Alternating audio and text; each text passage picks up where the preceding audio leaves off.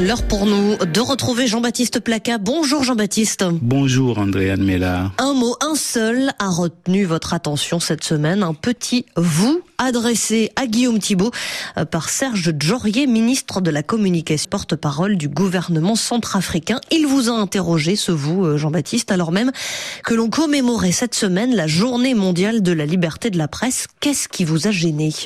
Il convient de rappeler que le ministre était interrogé sur les conséquences de la décision du FMI et de la Banque mondiale de sursoir à tout décaissement en faveur de la RCA pour ne pas avoir à verser indirectement leurs honoraires aux mercenaires auxquels le gouvernement centrafricain nie toujours avoir recours. Ce coup dur pour les finances centrafricaines intervient moins d'un an après la coupure par la France de son aide budgétaire à ce gouvernement. Avec un évident agacement, M.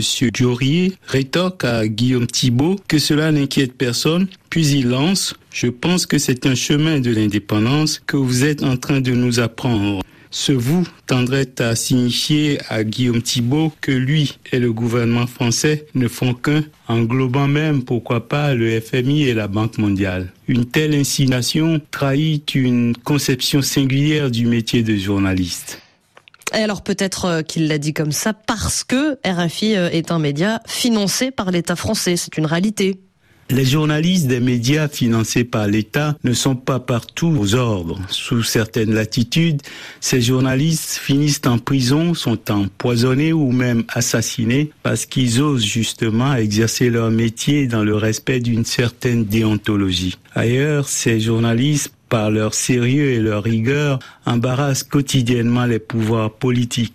Ils font même parfois tomber des politiciens puissants, voire des gouvernements. Certes, à l'intérieur de chaque système politique, il y a des nuances, des subtilités, le pire et le meilleur, qu'il importe d'intégrer à toute analyse crédible. Mais si certains régimes autoritaires considèrent les médias financés par l'État comme un outil de propagande à leur disposition, dans le monde libre, ces médias sont juste des organes de service public, service non pas des dirigeants du moment, mais des citoyens qui ne défilent pas tous sous la même bannière comme la BBC au Royaume-Uni, Radio-Canada au Canada, la SABC en Afrique du Sud, RFI est en France une radio de service public.